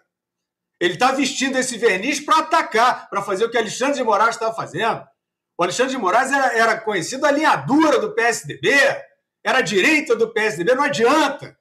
Essa demarcação não adianta nada. Eles estão usando, porque eles, o Alexandre de Moraes vai dizer sempre que a extrema-direita, golpista, etc., etc., e que ele está salvando. E aí, os bilionários, aí vem o João Amoedo, aí vem o, o Armínio Fraga, são todos de esquerda agora, mas eles são os bilionários, os capitalistas selvagens. Então, o que a gente precisa resolver no Brasil é o seguinte: a eleição foi fraudada? Isso tem que ser respondido. A autoridade eleitoral já recebeu todas as representações com os, os indicadores técnicos de que a eleição pode ter sido fraudada. Se ela não responder, não há legitimidade no governo eleito. É simples assim, não é uma questão ideológica. Que o Lula, como já falou a Ana, já foi lá na Paulista dizer ah, tem que acabar a direita. Isso é o escudo dele.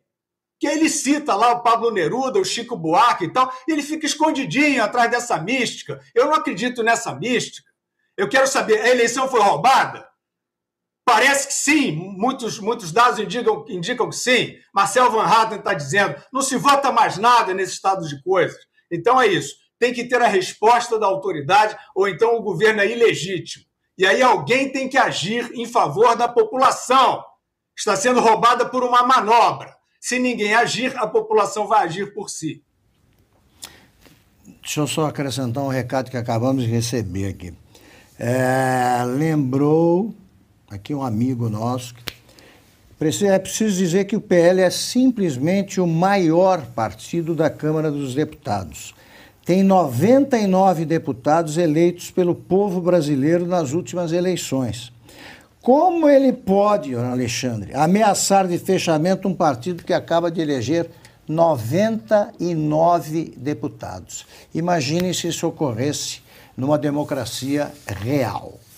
Vamos em frente. Eu quero só aproveitar. Só mais uma última nota, posso? Claro. É, em relação, só para a gente finalizar esse nosso papo da entrevista aí com o senador, Uh, estava lendo aqui, ontem nós comentamos né, o pedido de prisão do Alexandre de Moraes, aqueles vereadores.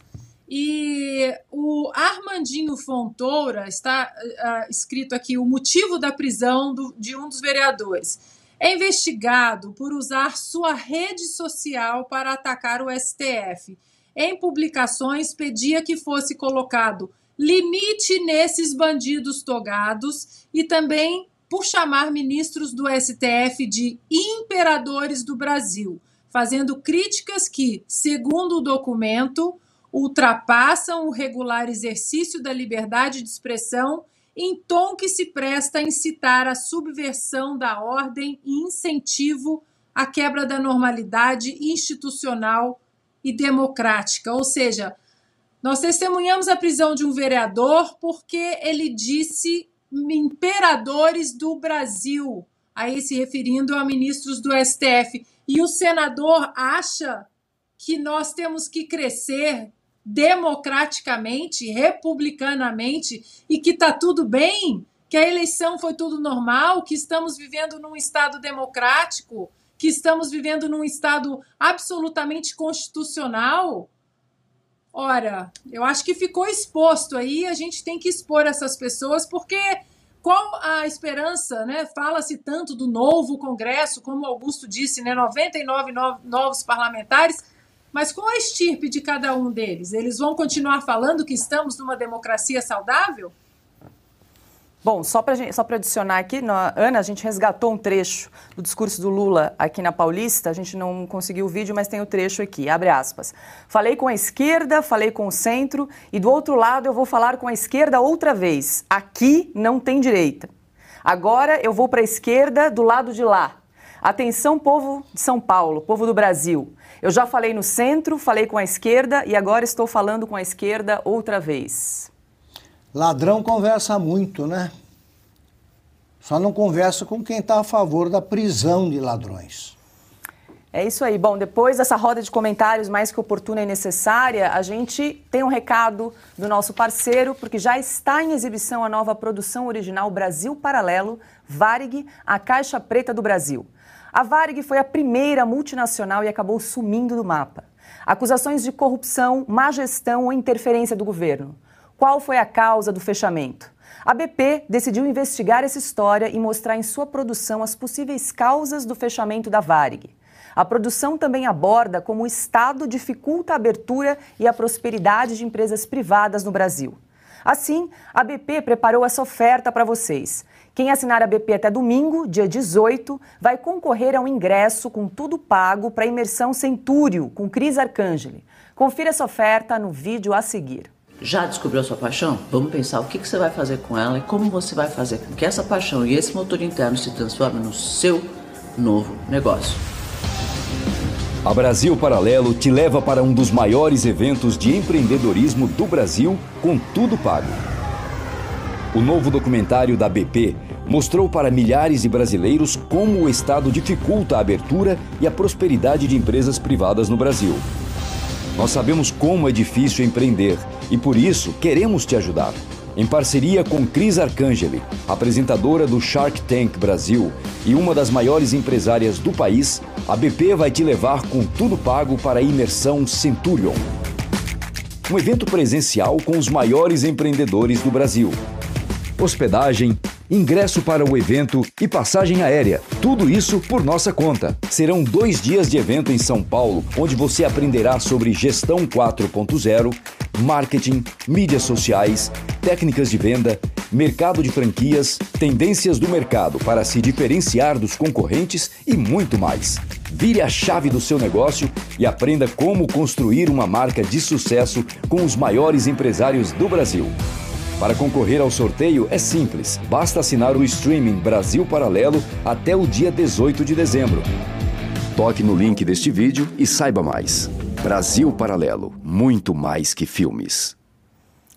E agora a gente volta com o recado do nosso parceiro, porque para concorrer você precisa assinar Brasil Paralelo até o dia 18. E temos outro motivo para você assinar agora. Assinando o plano mais barato, você vai liberar o conteúdo do plano mais completo gratuitamente por 30 dias. Aproveite essas ofertas apontando a câmera do seu celular para o QR Code que está aparecendo na tela ou acesse o site brasilparalelo.com.br barra sem filtro.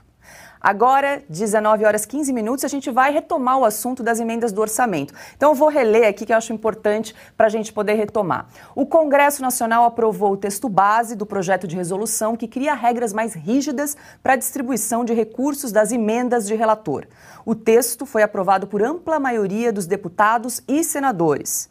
Com a aprovação, agora ficará desse jeito: dos 15 bilhões e meio de reais, 80% serão distribuídos de forma proporcional à representação dos partidos no Congresso. Os presidentes Arthur Lira e Rodrigo Pacheco indicarão cada um um bilhão e meio de reais de emendas do relator. Durante a votação nesta sexta-feira, o deputado Marcel Van Hatten ironizou o comportamento do Congresso. A sessão foi marcada ontem, logo depois que o ministro Ricardo Lewandowski pediu a suspensão da votação sobre o tema no, no STF. Vou pedir para a gente passar uma outra sonora do deputado Marcel Van Hatten. É para inglês ver, ou melhor, é para o STF ver. É para tentar aprovar a PEC do Lula. Não, por acaso, o PT está agora orientando favoravelmente. E ver o PT e o ex-presidente do Senado, Renan Calheiros, discutindo hoje, até sinceramente, dá um certo prazer para quem assiste, porque percebemos que o jogo de interesse é muito mais bruto em Brasília. Afinal, Renan Calheiros, mais do que amigo do Lula e do PT, é inimigo e adversário de Arthur Lira, que terá esse recurso de um bilhão e meio, se aprovada essa emenda de relator da forma como se está, se está propondo, para distribuir aqueles que bem desejar. Portanto, essa resolução 003 é um engodo, é uma falácia. Ela não serve não para dar mais transparência, ela serve para garantir a constitucionalidade da emenda de relator lá no STF. E se o STF está fazendo política, precisamos nós, infelizmente, aqui fazer também política em reação àquilo que o STF tem feito. Fiuza, para quem nos acompanha, é importante lembrar que esse projeto foi mais uma manobra dos presidentes da Câmara e do Senado para impedir que o Supremo declare inconstitucional as emendas do relator. O julgamento no STF foi suspenso e o placar está em 5 a 4 pela inconstitucionalidade. É, eu não vou discutir feira. Eu não vou discutir feira. Já deixei claro aqui. Uma manobra grosseira dessa autoridade eleitoral e suprema da justiça, levando tudo no grito. Indícios de irregularidade gritantes sendo ignorados na base da pancada, na base da ameaça. E a sociedade vai sancionar isso? Acabou. Acabou. Não tem regra, não tem lei. Vocês acham que vai vir o quê? Uma reconstrução do Congresso para ver se faz oposição? Ora, a sociedade, se não reagir a isso, a sociedade se transigir com isso, que será uma manobra se não, não houver resposta da autoridade, ela está sancionando vale tudo. Então, esse congresso aí já não é mais congresso. Né? Isso aí já é um congraçamento de interesses particulares, não tem nada a ver com a nação brasileira. A sociedade precisa recorrer a, a, manifestações, grandes manifestações de rua, pessoais e intransferíveis, dirigidas ali com muita clareza a pessoas e instituições. É hora de exercer diretamente o poder, né? Emana do povo. Poder, o povo deve exercê-lo diretamente quando os representantes eleitos o ignoram, né? Ou exerce esse poder contra o povo. Bom, isso aqui é só por curiosidade, é o que se chamava orçamento, orçamento secreto. secreto. Acertei. O próprio. Confundo aquela PEC kamikaze, né? Mas eu me perco no meio de roubalheiras aí, porque não é meu mundo. Uh, só por curiosidade, dos programas eleitorais, o poste que é multiuso, que é o Haddad, agora pronto para fazer bobagens em outro setor, não vai chegar, ah, ele acusava o, o governador eleito, Tarcísio, aqui em São Paulo, de planejar a, a, a, introdução em São Paulo do orçamento secreto. Isso é que ele usava nos debates. Vai trazer o orçamento secreto para cá. Pois bem, eles estão aí jogando esse joguinho de comadres com o STF para poder aumentar o produto do roubo. É disso que se trata. Ana, o ministro Ricardo. Ana, só queria adicionar uma informação, porque o ministro Ricardo Lewandowski disse hoje que o Supremo vai levar em consideração o projeto aprovado pelo Congresso. Claro quando retomar o julgamento na próxima semana. Claro. E que, de certa maneira, o que foi proposto atende às preocupações dos Sim, ministros do claro. Supremo. Claro, nada como uma reunião claro, né? né? entre as facções nada da organização criminosa. Nada como, nada como um chá de, de comadres, né? Todos ali felizes e contentes. Só lembrando, meus caros parceiros, Paula, Augusto, Fiuza, é, que a, essa PEC, durante o, os últimos meses do governo do presidente Bolsonaro, né, o tal do orçamento secreto, teve gente na imprensa e políticos de oposição dizendo que o orçamento secreto era um novo mensalão, que era um dos esquemas, uh, um dos maiores esquemas de corrupção da história do Brasil e agora estão todos de banho tomado, né? Não existe mais o tal do orçamento secreto, não existe mais é, o despiora, a imprensa do despiora sumiu, né? Agora, infelizmente, se o ex-presidiário subir a rampa, nós, ve nós veremos o desmelhora, porque piorar eles não vão falar, então eles vão falar desmelhorar. É curioso como o, o, o sistema ele já está se adaptando e já há inclusive senadores, deputados de partidos considerados liberais que já mostraram que se ajoelharam ao establishment. Ainda bem que temos ainda parlamentares como o deputado Marcel Van Hatten, que esse sim precisa ser elogiado aqui publicamente, vigi vigiaremos sempre todas as ações deles, criticaremos quando é, eles tiverem de ser criticados, mas Marcel Van Hatten vem demonstrando uma coerência, uma coragem e uma independência como poucos em todo o Congresso Nacional.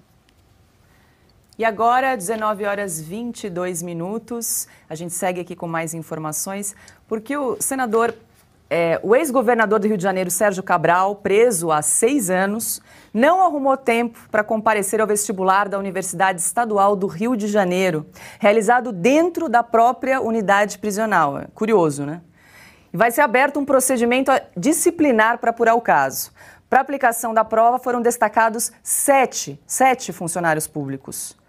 Ana, é, só nesse ano mais de mil presos se inscreveram para participar do vestibular da Universidade Estadual do Rio de Janeiro. Posso saber qual era o curso?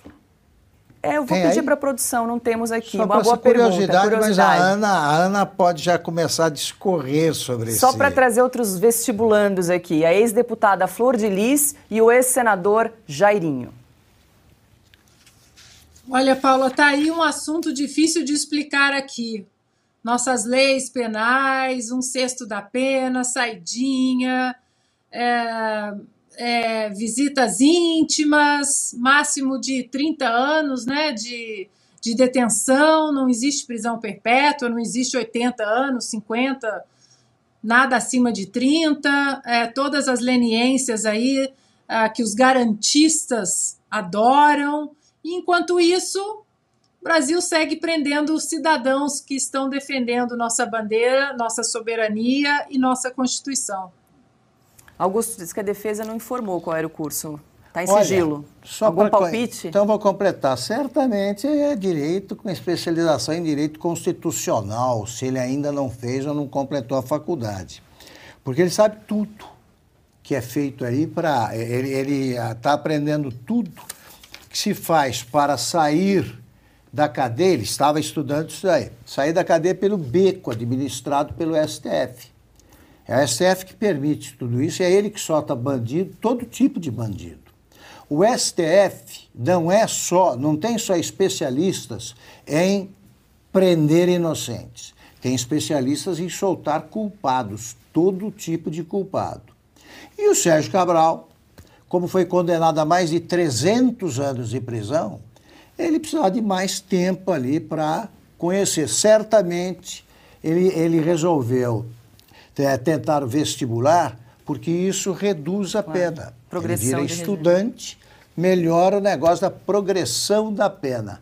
Agora, depois do que fiz, do que o STF fez com o Lula, depois do que anda fazendo o Alexandre de Moraes e seus comparsas, ele descobriu que não precisa mais desse negócio, não, nada a ver com progressão de pena.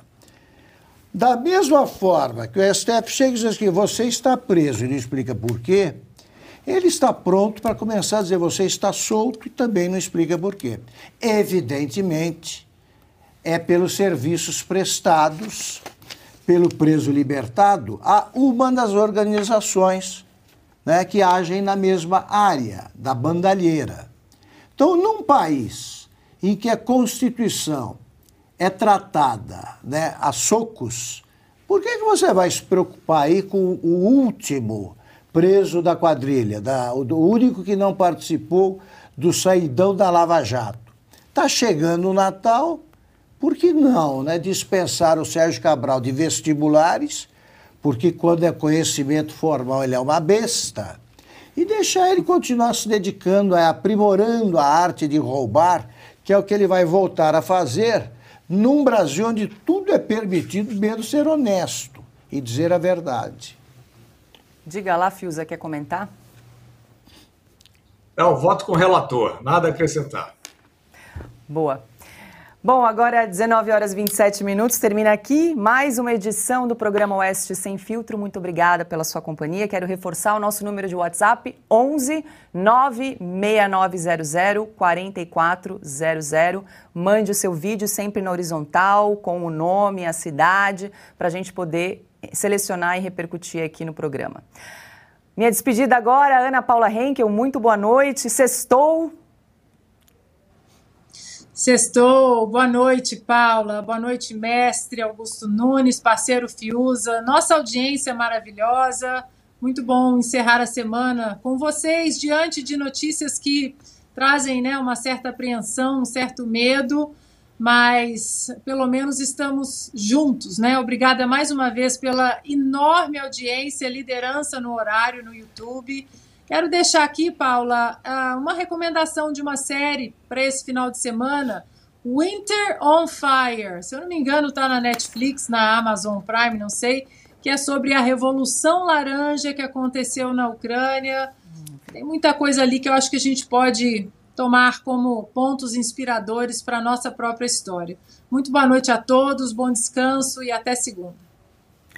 Boa noite agora para Guilherme Fiuza. Foi muito boa a nossa resenha hoje, Fiuza. Muito boa, Paula Leal. Muito obrigado pela parceria. Boa noite. Boa noite, querida parceira Ana Paula Henkel. Ótima indicação de filme, excelente esse filme. E muito momentoso aí para o que estamos passando. Boa noite, mestre Augusto Nunes. E obrigado e parabéns à nossa audiência, que é composta majoritariamente por aqueles que não estão dispostos a considerar este normal pirata como a verdadeira normalidade. Até segunda-feira. Antes de dar boa noite ao Augusto, quero só endossar que a Ana leu um trecho do texto do Fiuza de hoje, na revista Oeste realmente está imperdível. Eu adoro os seus textos em diálogos, então convido a você, nossa audiência que gosta, acompanha a revista Oeste também, para assinar e conhecer todos os textos, todo o conteúdo aqui da nossa revista, com texto do Augusto, da Ana, Fiuza, J.R. Guzzi e muito mais. Se eu pudesse, passaria sexta-feira lendo aqui os textos de vocês, que são sempre brilhantes e, e acrescentam muito a todos nós. Muito obrigada, gratidão a todos vocês por compartilhar esses ensinamentos e a gente fica muito grata. Boa noite, agora sim. Boa noite, minha âncora Paula Leal. Guilherme. Então, é... Henkel pela leitura, obrigado Ana, obrigado pela honra. leitura ótima, eu tinha lido o artigo, é o, o estilo é. né, do Guilherme, maravilhoso, aí já falei bastante sobre isso e não perco chances de falar também. Leiam tudo do Guilherme Fiuzi, da Ana Paula Henkel. Boa noite também, Ana Paula. Boa noite para vocês que nos acompanharam e, de novo, como disse a Ana, muito obrigado pela permanência do programa na liderança da audiência, semana toda. Tá? Não vamos recuar, é só avanço. Muito obrigado, até a próxima. Vamos lá, pessoal. A gente está chegando a 1 milhão e 100 mil inscritos no nosso canal aqui no YouTube. Lembre-se de fazer inscrição, de ativar as notificações, deixar o seu like, o seu comentário. Uma boa noite, bom final de semana e até segunda-feira.